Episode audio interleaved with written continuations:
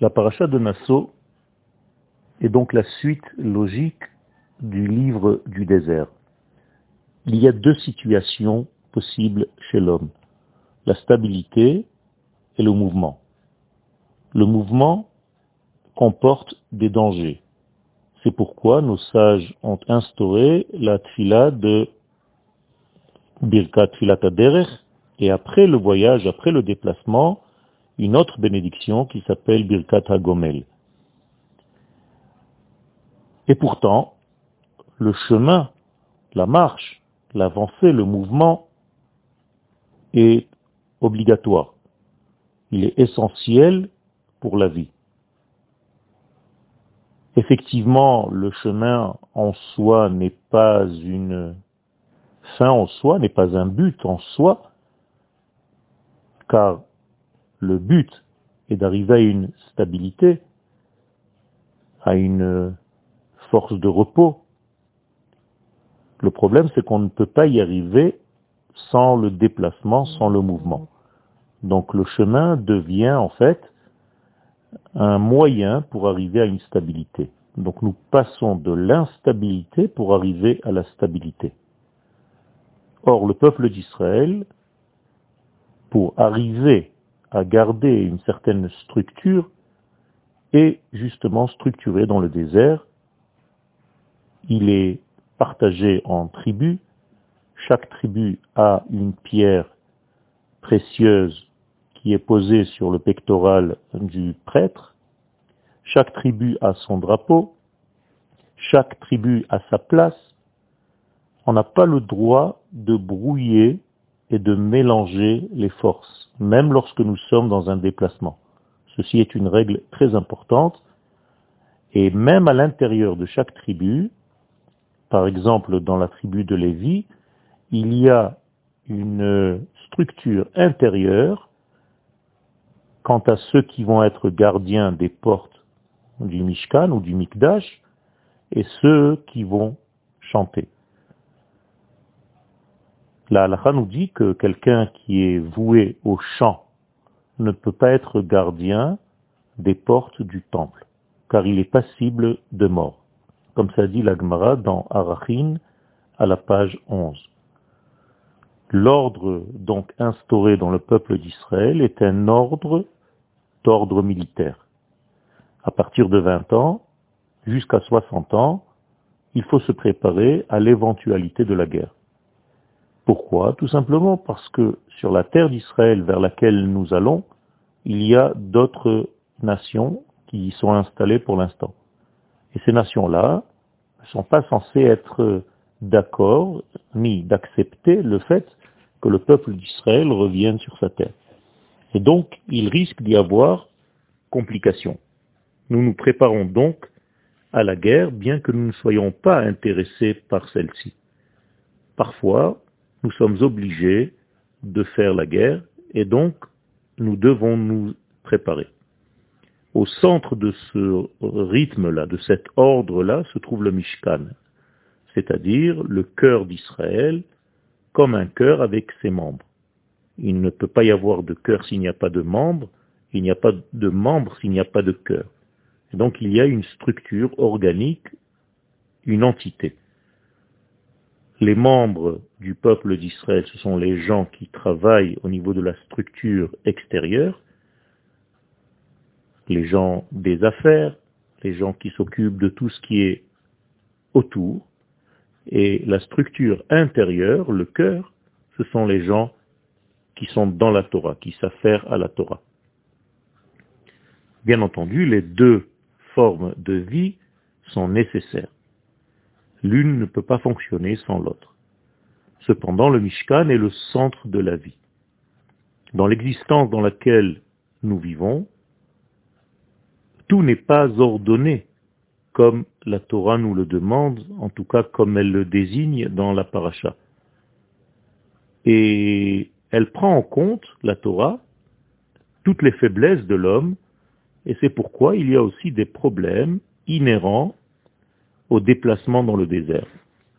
Des problèmes qui vont rendre impur le camp d'Israël, qui sortent en réalité de l'ordre général. Et il faut s'en occuper, il faut purifier tout cela, et chaque cas doit être euh, personnellement adapté. On doit en réalité inventer ou chercher une solution pour chaque problème. Par exemple, celui qui a été touché par la lèpre, le tsaroua. La maladie s'appelle la tsaraat. C'est un homme qui a été touché par la lèpre essentiellement à cause du lachonara. C'est ce que dit l'Agmara dans Arachin à la page 15. Quelqu'un qui fait du lachonara a la lèpre. Autre cas, celui qui a des pertes.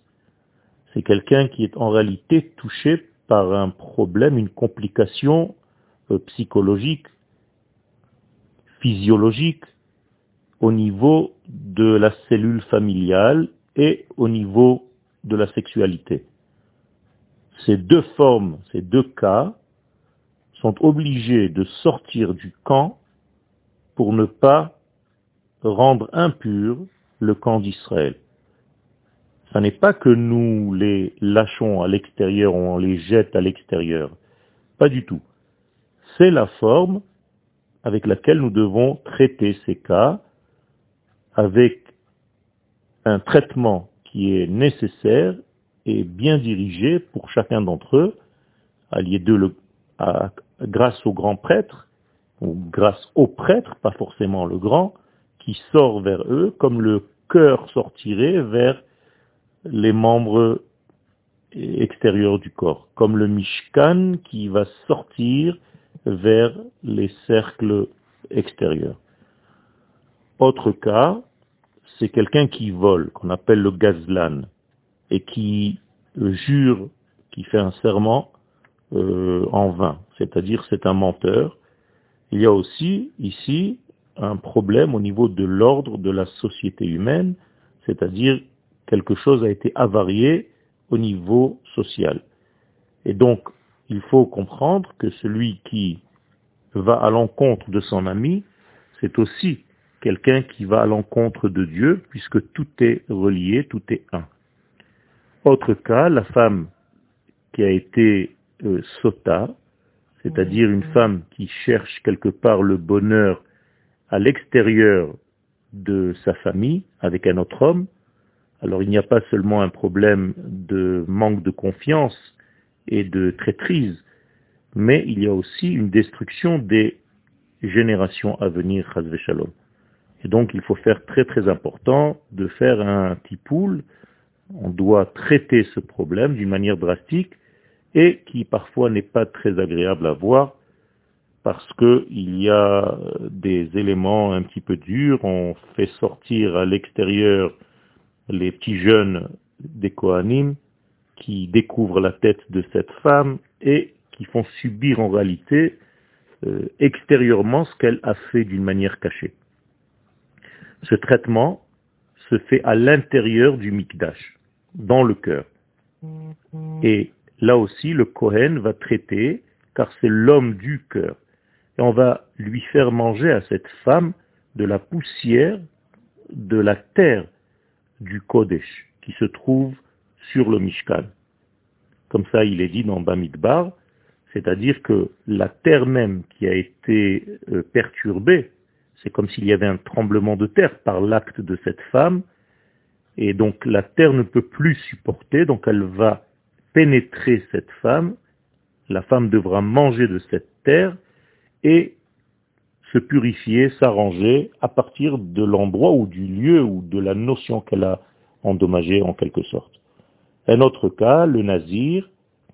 Le nazir, c'est encore une fois un homme hors du commun qui a choisi des chemins un petit peu spéciaux, il fait pousser ses cheveux, il mange des, certains aliments euh, et pas d'autres, il n'est pas, il ne peut pas se rendre impur aux morts, il ressemble un petit peu au Kohen Gadol, euh, qui ne se rend même pas impur pour ses proches.